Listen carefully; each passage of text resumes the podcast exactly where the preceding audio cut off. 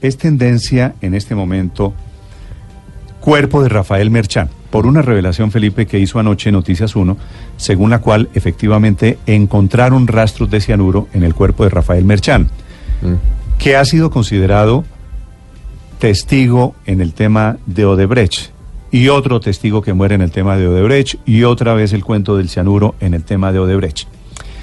Hablo esta madrugada con personas muy cercanas a Rafael Merchán. Rafael Merchán era un tipo joven, tenía cuarenta y pico, menos, tenía Rafael. cuarenta y tantos años.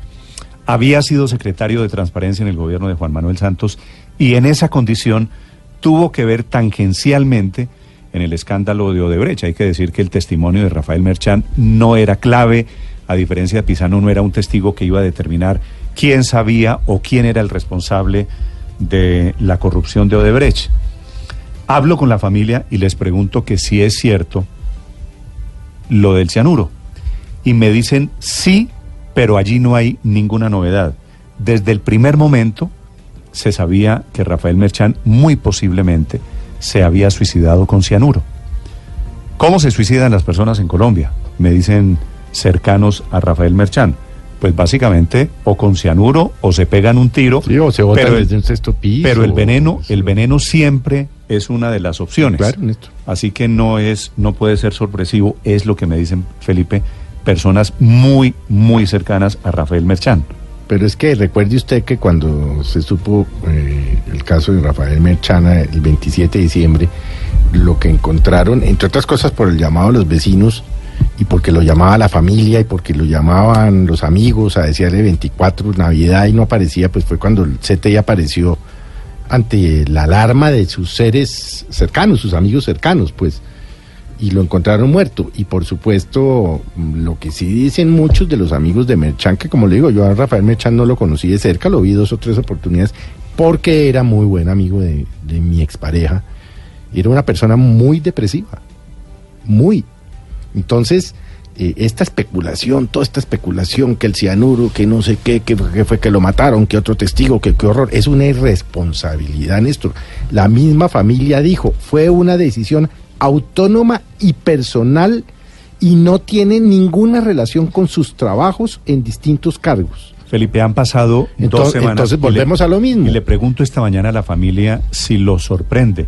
Me dicen, Claro que no nos sorprendió la muerte de Rafael Merchán. Ni a sus amigos cercanos, porque lo que dicen ellos e, era que el doctor Merchán era un hombre muy, muy depresivo y que inclusive ya tenía unos intentos anteriores por eso, que iba a donde unos psiquiatras, en fin. Esta parte pero Como, como se trata de alimentar el morbo. A mí me llama la atención que algunos que algunos traten de unir una cosa con otra, que porque los tres son de cianuro es como una lógica un poco demasiado elemental, es decir, no, no cabría en Pero sabe que no solo, no solo elemental, Luz María, sino que me parece un poquito irrespetuoso. No, totalmente irrespetuoso con, él y con, la memoria, con la memoria de Merchan y de su familia. Pero es el afán destructivo, ¿sí ve? Entonces, si usted dice eso, entonces dicen, Ah, claro, es que allá, allá el tipo ese de Mesa Blue está defendiendo al corrupto asesino del fiscal que manda a matar con cianuro. No, es que una cosa es una cosa no, es que lo digo antes de que me lo empiecen a decir, de lo cual ni me enteraré porque yo no tengo Twitter.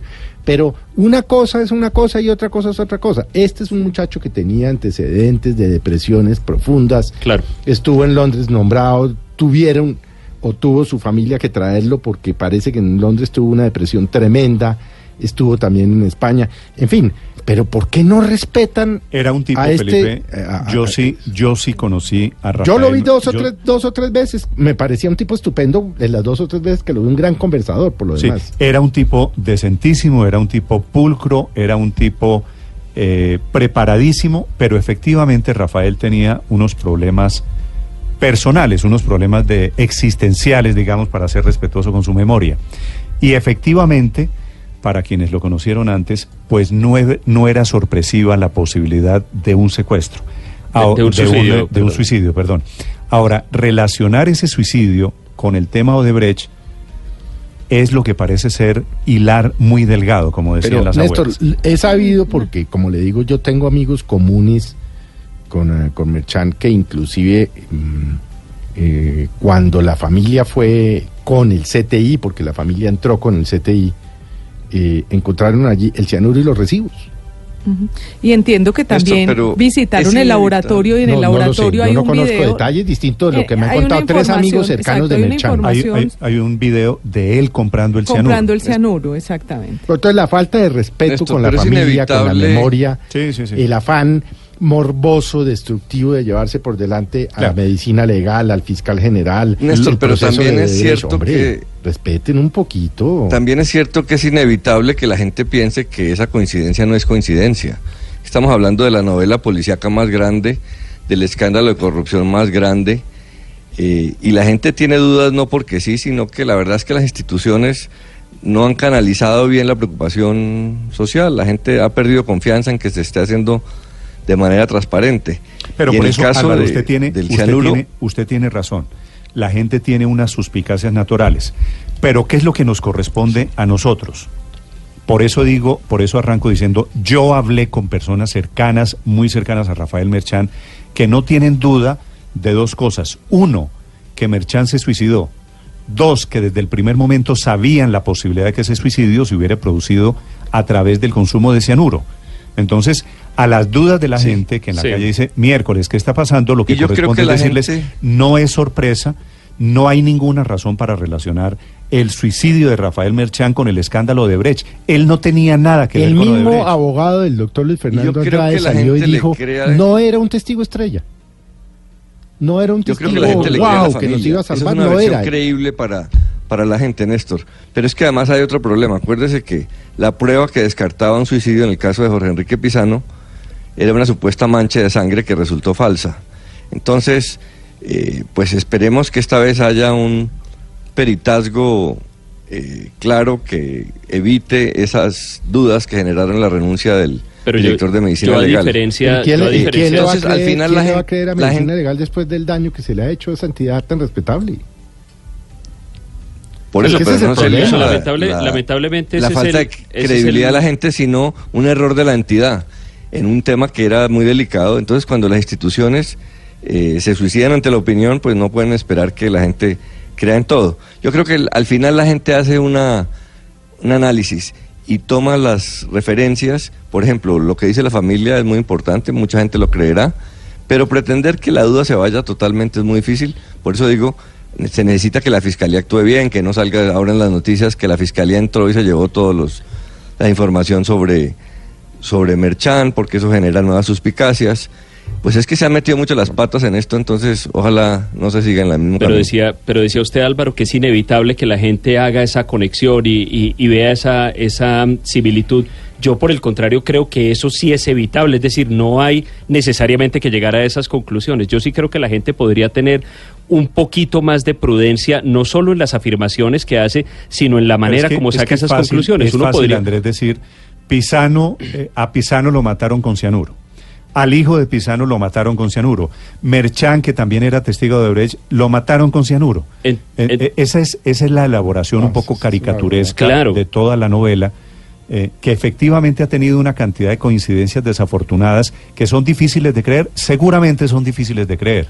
Sí, eh, pero yo, yo, yo pensaría, Néstor, que, que la gente, todos, no solamente los líderes políticos, sin duda los líderes políticos, los líderes de opinión, que en esto algunos de ellos han sido bastante irresponsables, pero todo el mundo, el ciudadano común y corriente, podría tener un poco más de prudencia en el análisis de los hechos, porque la gente no está analizando las cosas, sino está apresurándose a sacar unas conclusiones muy rápidas. Viene uno a enterarse luego de cosas como que el cianuro, a diferencia de lo que seguramente muchos pensarían, no es algo tan difícil de conseguir, que es, algo se no se puede adquirir, como decía usted en estos días en la Caracas, en almacenes de productos. ¿Sabe qué es lo terrible, Andrés? decir que, que se puso de moda el suicidio con cianuro, porque hemos conocido dos casos de suicidio. creo, además, que, creo que lamentablemente si Merchan tenía, tenía esta historia de depresión, no sería raro que se inspirara en lo que ocurrió con los Pisano para ir a comprar el cianuro y, y suicidarse. podría, podría ser, pero, pero además pero además fíjese que lo, lo que... Eso se sabía que, iba a pasar.